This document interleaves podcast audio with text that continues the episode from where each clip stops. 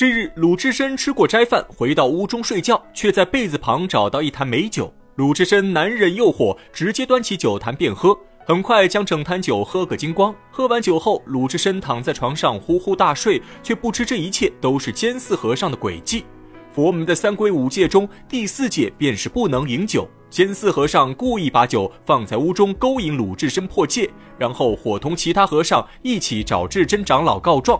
诬陷鲁智深昨夜饮酒大醉，砸坏藏经殿，还打伤了火宫道人，目的就是想让智真长老把鲁智深赶出五台山。智真长老听后，虽然觉得鲁智深饮酒破戒，罪孽深重，可还是选择原谅鲁智深，只对他口头训诫一番。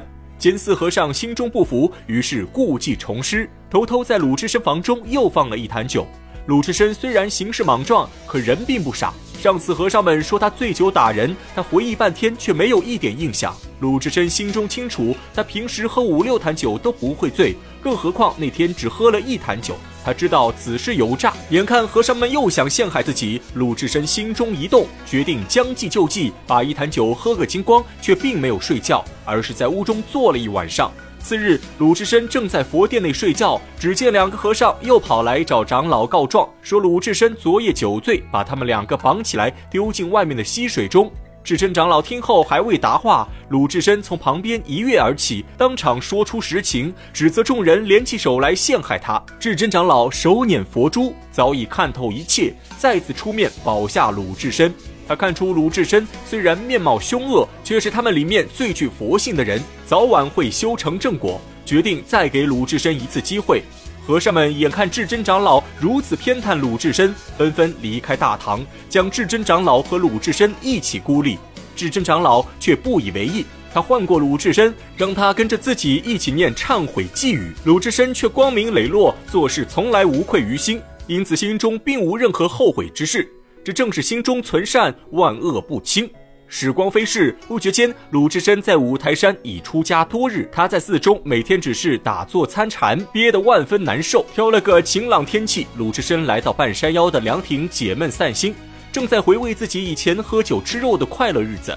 只听见山下传来卖酒声，鲁智深一听欣喜若狂，他心中正在想酒，卖酒的就已经上线。鲁智深二话不说，大踏步走上前去，把卖酒小二拉到凉亭中。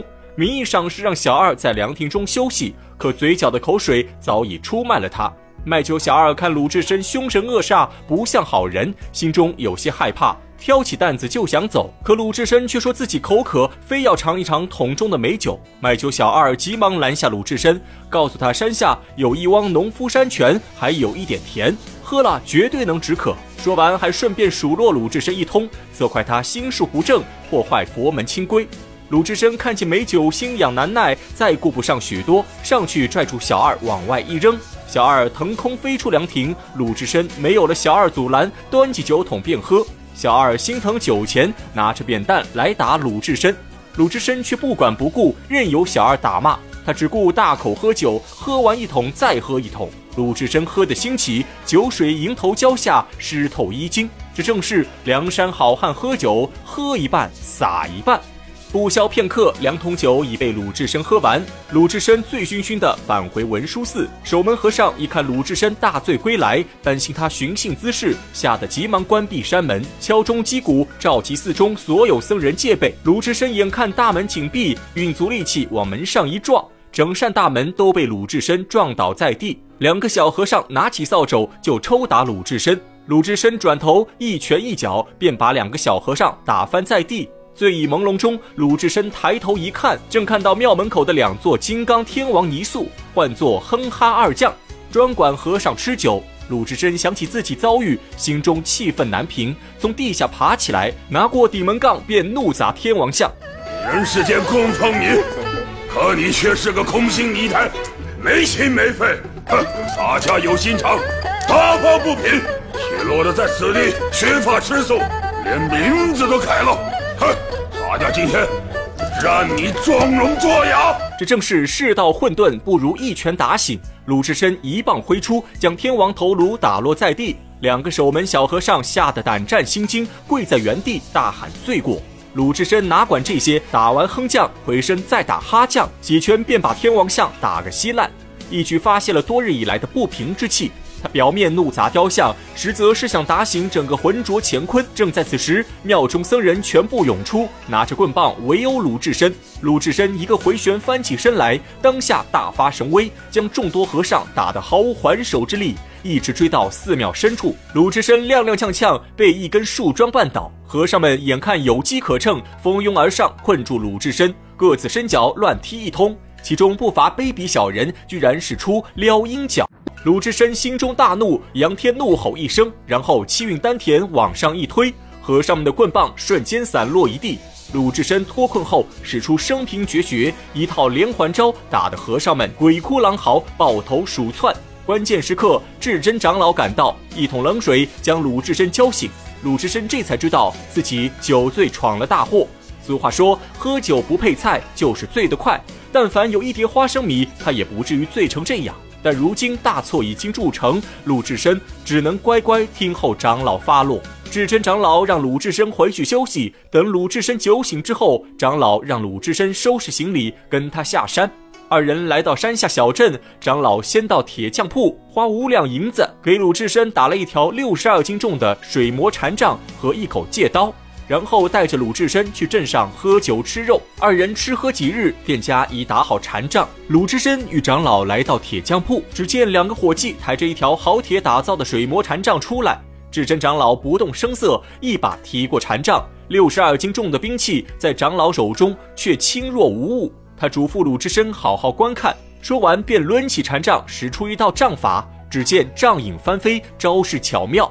旁边众人看得目瞪口呆，一套杖法使完，长老把禅杖往旁边一推，稳稳扎在树上。而长老本人脸不红心不跳，没有半分疲惫之色。鲁智深这才知道，长老居然深藏不露，是一个世外高人，堪比少林寺的扫地僧。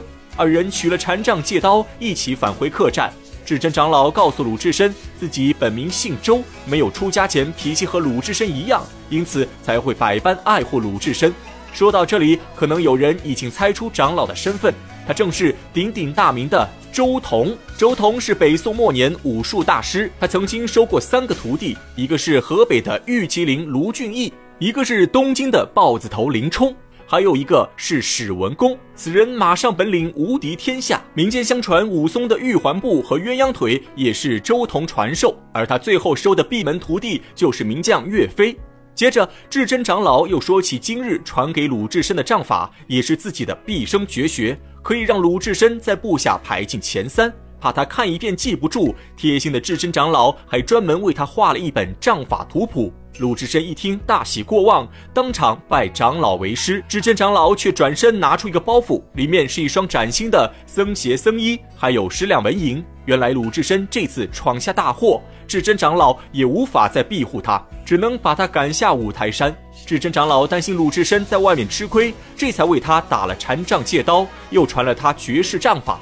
而且长老也知道鲁智深无处可去，想起自己有一个师弟智清长老在东京大国寺当住持，便写了一封书信，让鲁智深去东京投奔智清长老。临别之际，又对鲁智深说了四句偈言：遇林而起，遇山而复，遇水而兴，遇江而止。鲁智深将长老之言句句铭记在心，当下告别长老，离开五台山，赶往东京大相国寺。